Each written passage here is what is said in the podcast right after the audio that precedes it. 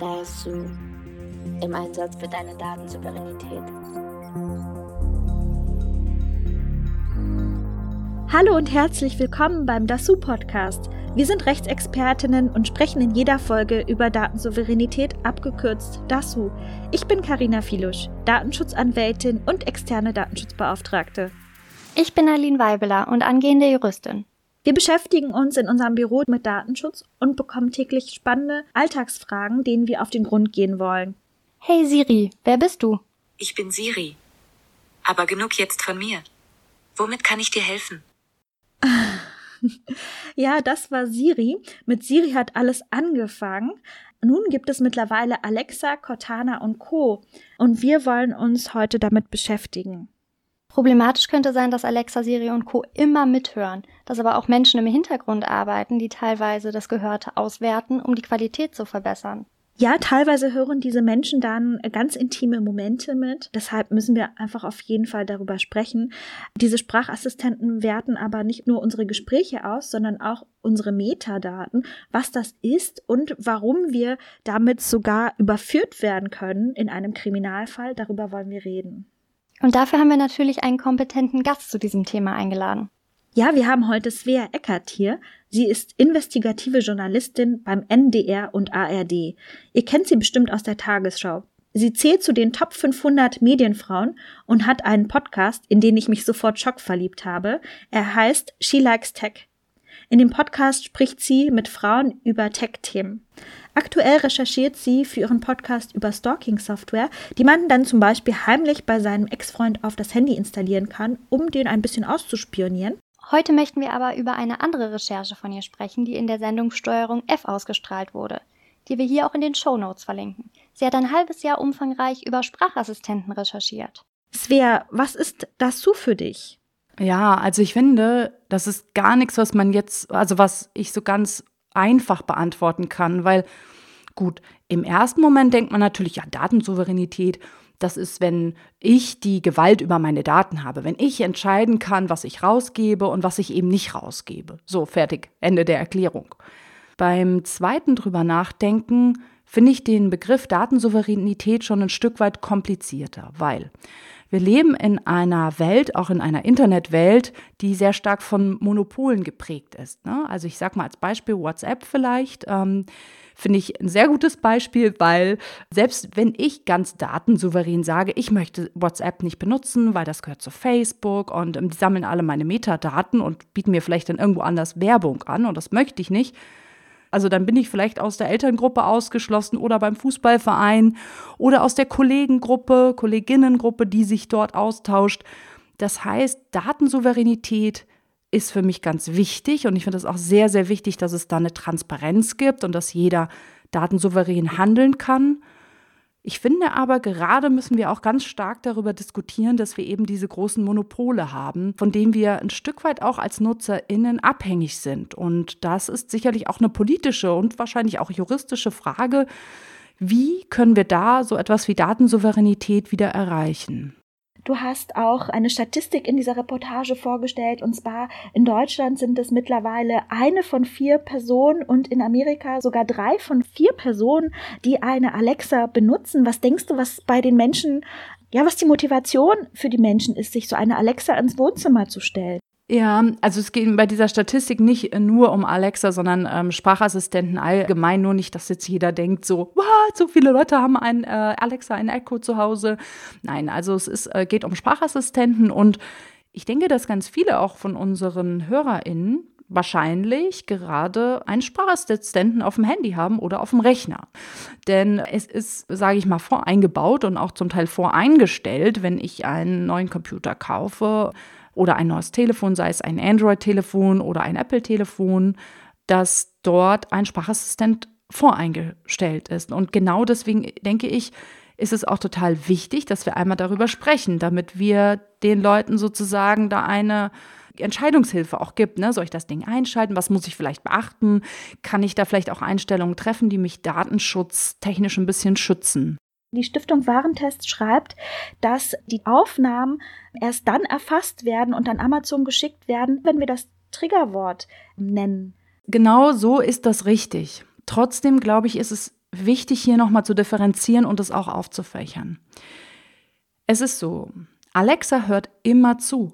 Die ist immer an. Alexa hat einen kleinen Chip eingebaut. Auf diesem Chip ist auch eine ganz kleine künstliche Intelligenz, also ein ganz kleines ähm, künstliches neuronales Netz eingebaut. Ein ganz kleines, schwaches, ja. Das ist jetzt nicht super mega klug, sondern wirklich nur so ein ganz kleines. Und diese Alexa hört immer zu und dieses kleine neuronale Netz, dieser kleine Chip hört auch immer zu. Und dieser Chip entscheidet dann, habe ich das Aktivierungswort Alexa gehört, ja oder nein ist alles in Sekunden schnell oder Millisekunden. Und wenn dieser interne Chip entscheidet, ich habe das Aktivierungswort gehört, dann öffnet er sozusagen diese Verbindung zu Amazon. Dann gibt es den Datenaustausch. Und das ist genau das, was auch die Stiftung Warentest hier meint. Ne? Die sagen also, erst wenn das Aktivierungswort Alexa gesagt wird, dann werden Daten geschickt. Und das ist ja auch so die Angst, die viele Menschen haben, dass die denken, ich stelle mir eine Wand ins Wohnzimmer. Amazon schneidet dann ganze Gesprächsausschnitte mit. Das ist definitiv nicht der Fall. Ich habe da auch zusammengearbeitet mit Wissenschaftlern der Ruhr-Universität Bochum. Die haben auch so eine Alexa mal wirklich technisch auseinandergenommen. Kann man also genauso, wie man sich vorstellt, aufgeschraubt, reingeguckt, Messungen gemacht. Die haben zum Beispiel Messungen gemacht, indem sie, weiß ich nicht, Musik abgespielt haben oder so oder auch gesprochen haben. Und dann haben die gemessen, werden Daten, ohne dass ich das am Aktivierungswort Alexa gesagt habe, übertragen. Und das war nicht der Fall. Nee. Also, das heißt, wenn ich nicht das Aktivierungswort sage, werden auch keine Daten übertragen. Trotzdem ist Alexa immer an und trotzdem hört sie immer zu, weil ich meine, sonst könnte sie ja dieses Aktivierungswort auch nicht hören oder verstehen. Ne? Also ich glaube, das macht schon Sinn. Ich glaube, diese Wissenschaftler haben herausgefunden, wie oft Alexa eigentlich mit diesem Triggerwort daneben liegt. Woran liegt es, dass Alexa das nicht so richtig erkennen kann, ob jetzt wirklich das Triggerwort gemeint war oder ein anderes Wort?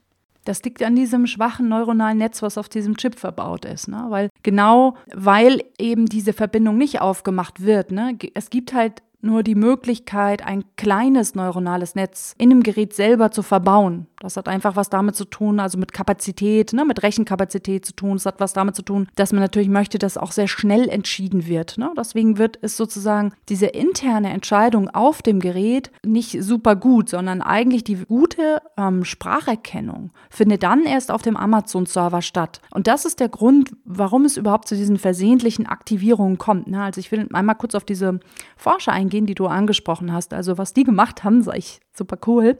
Die haben Alexa, also Echo und auch, ich glaube, noch sechs, sieben, acht weitere Smart Speaker, auch aus äh, chinesische Modelle und so, haben die mit Serien, ich sag mal, beschossen. Ja, das heißt, die haben also Tag und Nacht diesen Smart Speakern Serien vorgespielt, Traumschiff, ähm, aber auch Nachrichtensendungen wie die Tagesschau. Und dann haben sie gemessen, wann die aus Versehen ausgelöst haben. Und das ist genau das, was du angesprochen hast, dass eben dann in einer bestimmten Zeitspanne eben die doch bei zahlreichen Wörtern angegangen sind. Das fängt dann bei sowas Trivialen an, sage ich mal, wie bei, wenn man jetzt in Berlin bei dem Alex ne, Alexanderplatz, der Alex, dann kann das natürlich sein, dass die Alexa das missversteht, angeht und dann eine kleine Zeitspanne mit aufzeichnet. Und das endete aber auch, also es gab auch sowas wie Hey Siri, Daikiri, ja, oder äh, Botswana, Cortana, das waren so Wörter aus dem Traumschiff zum Beispiel, die dann die Smart Speaker getriggert haben und dazu geführt haben, dass die aufzeichnen, ohne dass sie das sollen. Aber es gab auch so ganz seltsame Wörter wie Wuppertaler Schwebebahn, was jetzt gar keine Ähnlichkeit hat mit Alexa oder Siri, wo diese Smart Speaker dann angegangen sind, ja. Ja, ich habe sogar mal gelesen, dass es Werbung im Fernsehen geben soll, die folgendermaßen klingt. Alexa kauft dies oder jenes extra, um diese Sprachassistenten, die wir im Wohnzimmer haben, zu aktivieren und damit sie für die Eigentümer dann Einkäufe erledigen. Solche Fälle soll es sogar schon gegeben haben. Apropos, was hattest du denn so für Fehlaufzeichnungen? Also wo hat bei dir Alexa mit aufgezeichnet, wo du das gar nicht erwartet hättest? Ja, in so total absurden Momenten. Wir können ja äh, mal in einen reinhören. Zwei habe ich, glaube ich, mitgebracht. An einen können wir jetzt mal gleich reinhören. Und zwar ist das Küchengeklapper. Hören wir mal rein. So, das ist jetzt offensichtliches Topfgeklapper bei mir aus der Küche, weil die Alexa haben wir bei uns in die Küche gestellt, weil ich fand, das ist so ein Ort, der vielleicht nicht ganz so privacy verletzend ist wie das Schlafzimmer oder das Bad zum Beispiel. Obwohl man sagen muss, dass es Alexa mittlerweile auch für die Dusche gibt, weil, ähm, ja klar, dann kann man Musik hören und muss die Hände nicht benutzen und so, ne? Macht schon Sinn. Aber ich hatte die eben in der Küche stehen und deswegen hört man als Topfgeklapper und wundert sich, what? Was hat da Alexa aktiviert, ja? Also ein Triggerwort gab es da garantiert nicht. Und das ist auch etwas, was die Wissenschaftler gemacht haben. Die haben ihren Smart Speakern auch Geräusche vorgespielt. Die Dinger gehen auch manchmal bei seltsamen Geräuschen an, ja. Hören wir mal in die zweite Fehlaufzeichnung rein. Ja, okay, let's go.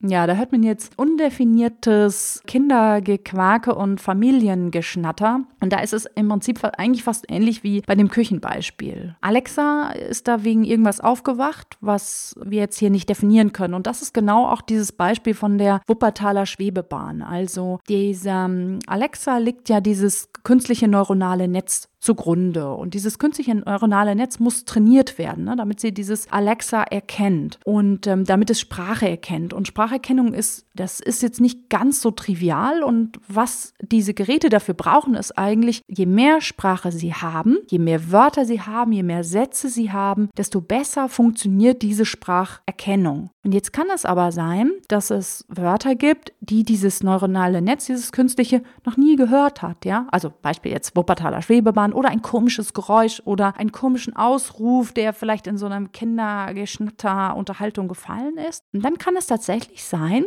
dass dieses künstliche neuronale Netz, das lernt ja ganz anders wie wir Menschen, das funktioniert ja ganz anders wie das Gehirn, dass das eben genau dieses Wort noch nie gehört hat, noch nie darauf trainiert wurde und dann entscheidet, das hat was auch mit statistischen Wahrscheinlichkeiten zu tun, und dann entscheidet, das ist das Wort, das ist das Triggerwort und dann geht es eben an. Ja, und da kommen wir zu einem interessanten äh, Punkt. Das war mir ehrlich gesagt nicht so klar, erst als ich deine Reportage gesehen hatte. Ich meine, mit deinen Fehlaufzeichnungen, die wir uns jetzt angehört haben, hattest du ja in Anführungsstrichen noch relativ viel Glück. Und dann dachte ich, zum Glück hört das ja kein anderer Mensch, aber da lag ich falsch, denn um diese KI zu trainieren, gibt es Menschen im Hintergrund, die dann bei Amazon oder Google sitzen und äh, genau mithören und transkribieren, um diese Maschinen zu trainieren. Genau, ja, das ist der, könnte man sagen, Pferdefuß auch ein Stück weit an der Technologie. Denn, also ich habe ja schon gesagt, dass ein künstliches neuronales Netz braucht eben wahnsinnig viele Daten, um zu lernen. Jetzt braucht es nicht nur wahnsinnig viele Daten, sondern es muss auch bei Fehlentscheidungen korrigiert werden. Und wer könnte es korrigieren? Also, es sind die Menschen. Und das ist genau der Grund, warum die großen Tech-Konzerne, um die Sprachassistenten immer besser zu machen, Mitarbeiter eingestellt haben. Meistens, also das ging lange Zeit über Sub Unternehmen. Inzwischen haben die das äh, ein bisschen umgemodelt, damit die Leute nicht so gesprächig sind und äh, Journalisten so viel erzählen. Nein, mittlerweile haben die das umgemodelt und die Leute direkt eingestellt. Aber was da im Hintergrund passiert, ist das Gleiche. Die bekommen diese Fehlaufzeichnungen zugeschickt, natürlich ohne Namen, Hausnummer und Adresse. Die bekommen die Fehlaufzeichnungen zugeschickt und müssen dann transkribieren und der Maschine sagen, was sie falsch verstanden hat oder welcher Teil falsch verstanden oder missverstanden wurde. Und geht sozusagen wieder zurück an das künstliche neuronale Netz. Und wenn ich dann das nächste Mal Wuppertaler Schwebebahn sage, dann geht die Maschine nicht an. Und das haben die Wissenschaftler auch in ihrer Untersuchung tatsächlich feststellen, dass sich das auch verändert hat. Das heißt, die haben das vielleicht im November einmal ausprobiert und den Maschinen also Serien vorgespielt. Und dann haben sie das im Januar oder Februar nochmal ausprobiert und konnten dann schon feststellen, dass manche der Wörter nicht mehr funktioniert haben, der falschen Triggerwörter. Also so nehmen sie eben an, tatsächlich ein Effekt, dass da im Hintergrund das künstliche neuronale Netz schon verbessert wurde und dass falsche Trigger, die vielleicht vor drei Monaten funktioniert haben, auch nicht mehr funktionieren. Ne? So, da sieht man, dass das also quasi wie so ein lebender Organismus ist und dass das lernt. Und das hat natürlich für die Nutzerinnen und Nutzer so ein bisschen den vielleicht auch gruseligen Moment,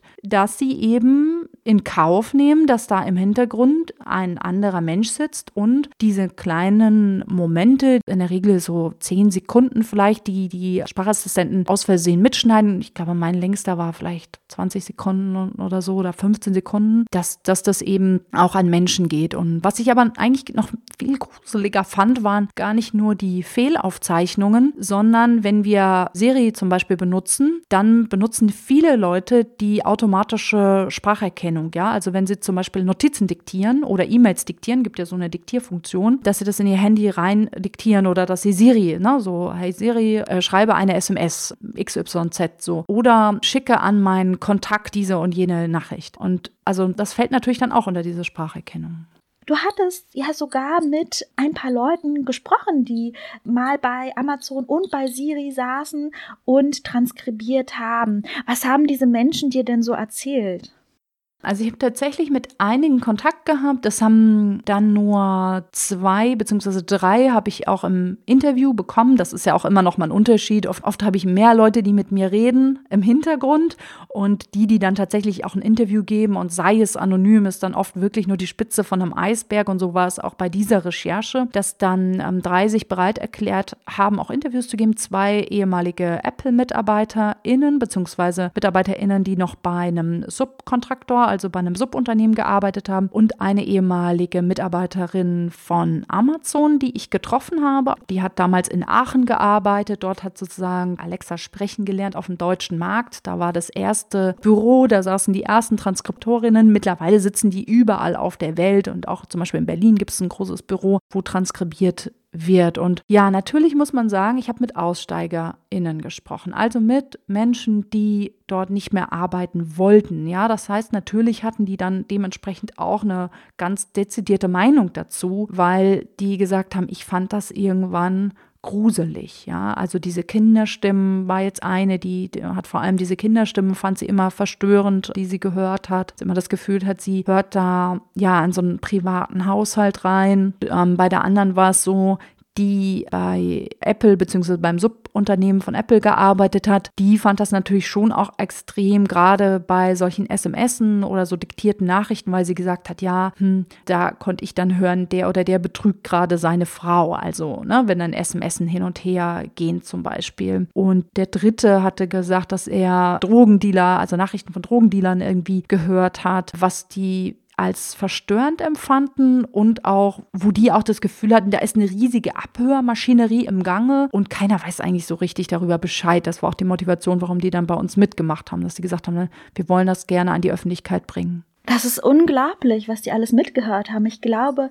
in einer Reportage hieß es ja sogar, dass die eine Sex mitgehört hat, dass sogar das aufgezeichnet wurde. Kann man sich ja jetzt vorstellen, also äh, Küchengeklapper, Kindergequake, ne? Also wenn die Sprachassistenten da Geräusche, ich sag mal, hören oder Geräusche mitbekommen und das eben mit dem Triggerwort verwechseln, kann man sich eigentlich jede Situation vorstellen, die aus Versehen mitgeschnitten werden kann. Also muss man gut überlegen, wann man vielleicht den Assistenten ausschaltet oder weiter weglegt und so weiter, damit er dann nicht mithört. Apropos, du hast jetzt gerade die Drogendealer erwähnt. So was ich nachgelesen habe, bisher ist öffentlich noch nicht bekannt geworden, ob Alex Alexa oder Siri den Täter, die Täterin wirklich überführt haben. Aber es gab schon von Staatsanwaltschaften solche Anfragen. Denn man muss feststellen, dass ja, dass es eigentlich eine riesige Vorratsdatenspeicherung ist, die wir dort haben. Ich glaube aber, man kann auch diese Nachrichten selber abhören, nicht wahr? Ja, da hat natürlich DSGVO, also die Datenschutzgrundverordnung, ähm, hilft uns da hier tatsächlich in Europa, muss man mal ganz positiv auch sagen. Also es gab so zwei Dinge, die da geholfen haben. Das eine ist eben die DSGVO, die Datenschutzgrundverordnung. Und das andere ist, es gab ja, ich meine 2019 war es diesen größeren Skandal. Es gibt einen ganz tollen Artikel, Silicon Valley is listening to your most intimate moments. Und der, also das kam raus äh, 2019 2019 über Bloomberg Business Week. Die haben das ganz groß gemacht, dass eben da Menschen sozusagen mitlauschen und daraufhin hat sich natürlich tatsächlich etwas getan. Und ich glaube, das ist jetzt auch ganz wichtig für alle, die uns zuhören und die vielleicht auch still und leise Fans von Sprachassistenten sind und die wahnsinnig praktisch finden, aber auf der anderen Seite vielleicht auch ein bisschen gruselig. Also es gibt verschiedene Möglichkeiten. Ich fange einfach mal mit Amazon Alexa an. Bei Amazon Alexa ist es tatsächlich so, dass man seine Sprachaufzeichnungen anhören kann und runterladen kann. Also man kann sowohl die unabsichtlich mitgeschnittenen als auch die absichtsvoll gesagten, da gibt es so eine Art History und in die kann man Einsicht nehmen. Dann kann man bestimmen, ob die gelöscht werden oder nicht. Und da kann man, leider kann man nicht einstellen, löscht sie immer sofort. Das fehlt mir diese Funktion. Man kann einstellen, löscht die alle drei Monate, löscht die alle sechs Monate und löscht die nie. Man kann, soweit ich weiß, die sogar auf Kommando löschen. Dann sagt man halt, hey Alexa, äh, lösch alle meine Aufnahmen. Ich meine, sowas gibt es sogar. Und ich glaube, jetzt kommt das Wichtigste. Das ist tatsächlich, dass man sich einmal, wenn man sich so einen Sprachassistenten zulegt oder den aktiviert auf seinem Telefon oder Computer, dass man sich einmal mit diesen Terms of Service auseinandersetzen sollte, weil da gibt es nämlich immer so kleine Häkchen, die man setzen kann. Und bei Alexa ist es zum Beispiel so, da ist voreingestellt, dass meine Daten zu diesen Transkriptoren geschickt werden und dass meine Daten helfen, Alexa zu verbessern. Ja? Und da, ja, das klingt natürlich sehr nett. Das ist so ein bisschen äh, wie bei den Cookies, ja, so alles, alles zustimmen, grünes, dickes Feld. Genauso ist es da auch. Das ist also voreingestellt, hilf Amazon Alexa zu verbessern. Und ich denke, das muss dann jeder für sich entscheiden, ob er das möchte oder nicht. Klar, man willigt halt ein in so eine Vorratsdatenspeicherung, beziehungsweise darin auch ein, dass Dritte eben diese Nachrichten dann auch hören. Und ich denke, das ist schon ganz gut, dass es überhaupt dieses Klick gibt. Nicht so gut finde ich, dass es voreingestellt ist. Bei Apple ist es so, dass man bei der Installation von dem neuen Betriebssystem gefragt wird, beziehungsweise wenn man auch mit einem Erwerb von einem neuen Gerät gefragt wird, auch so, willst du helfen, Siri zu verbessern? Und ja, da muss man ja nicht auf OK klicken, wenn man es nicht möchte. Ja, zumindest sollte man das mal kurz gelesen haben. Ich muss sagen, ich bin eine Datenschützerin, das heißt, ich schreibe den ganzen Tag Datenschutzerklärungen und Co. und wollte mir natürlich auch von Alexa und Siri die Datenschutzbestimmung durchlesen. Und das war so schwierig, die zu finden. Ich bin an einem Abend resigniert. Ich war so traurig, ich konnte sie einfach nicht finden, obwohl ich das von Berufswegen als Profi den ganzen Tag mache.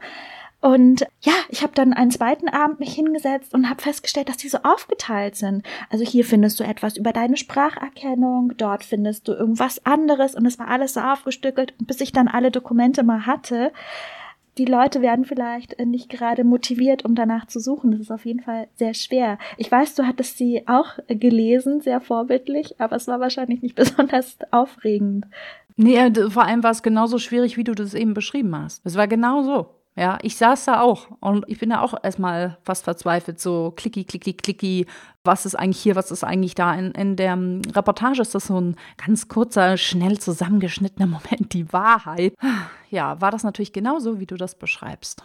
Hattest du dort irgendwas Spannendes noch gelesen in den Datenschutzbestimmungen? Irgendwas, was dich so total überrascht hat oder aus der Bahn geworfen hatte?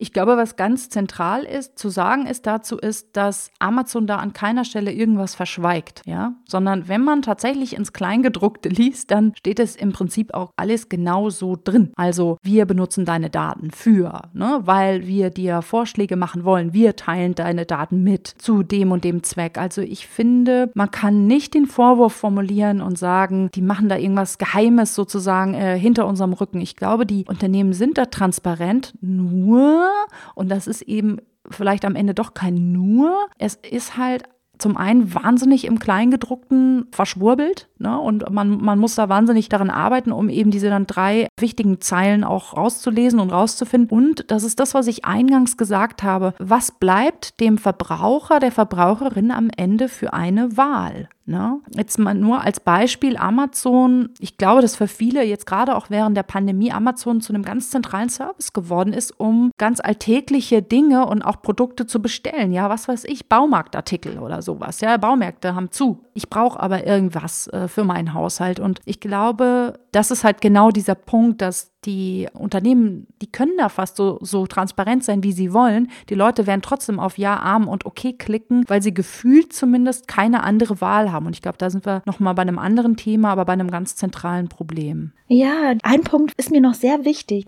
Im Grunde ist nicht die Stimme an sich das Gefährliche, sondern etwas ganz anderes, nämlich die Metadaten. Was sind diese Metadaten und was machen die? Ja, das war vielleicht das, was mich am Ende dann doch mit am meisten überrascht hat, ne? weil diese diese versehentlichen Sprachaufzeichnungen, das klingt auf den ersten Moment natürlich so ein bisschen gruselig und auch aufregend, aber wenn man es dann mal so ein bisschen mit Abstand und so runterkocht, es geht immer um vielleicht zehn Sekunden aus meinem Leben. Wenn das auch nicht mit meinem Namen verknüpft ist und das liest dann mal einer, ja, mein Gott. So, also da könnte man am Ende noch sagen, ja gut. Aber jetzt kommt das Thema Metadaten. Ja, was sind Metadaten? Das sind sozusagen die Daten außenrum. Das heißt, da geht es um Datum, Uhrzeit, ne, solche Geschichten. Und das ist tatsächlich was, was mich dann doch überrascht hat. Ich habe nämlich diese ganzen Daten an meinen Kollegen Marvin gegeben von NDR Data und ich habe das auch absichtlich nicht selber ausgewertet, sondern wirklich an eine, ich sage mal in Anführungszeichen, fremde Person gegeben, weil ich dachte, okay, Marvin ist jetzt Amazon, mal gucken, was er über mich rausfinden kann und mein Lieben. Und Marvin hat dann so Aufstellungen gemacht, wie mein Tagesablauf aussieht, weil wenn ich mit Alexa mein Licht einschalte, dann weiß Alexa natürlich, wann ich aufstehe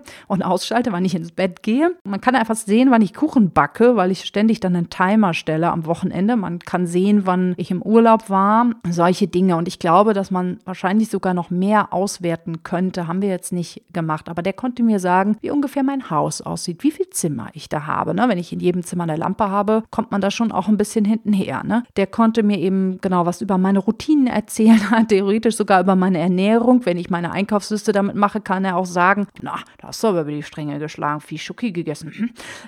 Oder hast du eine depressive Phase da gehabt? Ja, oh, viel, viel, viel. Na gut, Alkohol schreibe ich da eigentlich nicht drauf.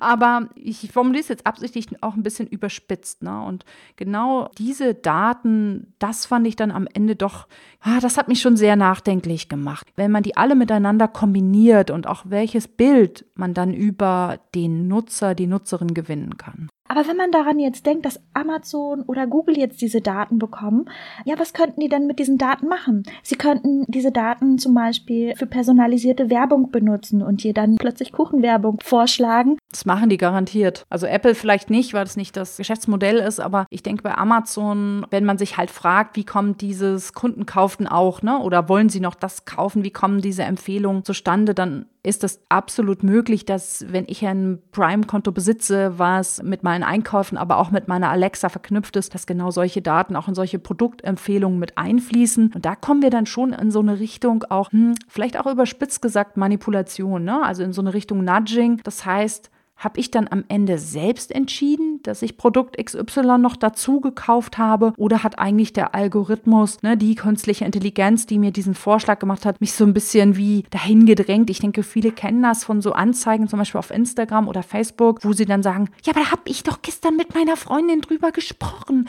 Wie können die das nun von mir wissen? Ne? Und das geht so genau in diese Richtung, wo uns dann auch Maschinen ein Stück weit unheimlich werden, weil wir das Gefühl bekommen, woher wissen die das? Hören die uns ab. Also nein, wer hat's verraten? Metadaten. Ja, also sie wissen einfach wahnsinnig viel über uns. Svea, lass uns doch noch mal gucken, was wir mit diesen Sprachassistenten machen. Sollten wir sie jetzt benutzen? Redst du davon ab? Ich finde, das ist eine ganz persönliche Entscheidung und mir fällt es ähm, schwer, da einen Rat zu geben. Ne? Ich kann nur zunächst erstmal vor allem für mich sprechen, wie ich die benutze. Ne? Also ich habe jetzt zum Beispiel Siri auf meinem Telefon so eingestellt, dass sie nicht aus Versehen angehen kann, sondern dass ich sie bewusst aktivieren muss, wenn ich also so per Tastendruck sozusagen aktivieren muss, wenn, wenn ich sie benutzen möchte. Das habe ich jetzt einfach mal so nach dieser Recherche so gemacht.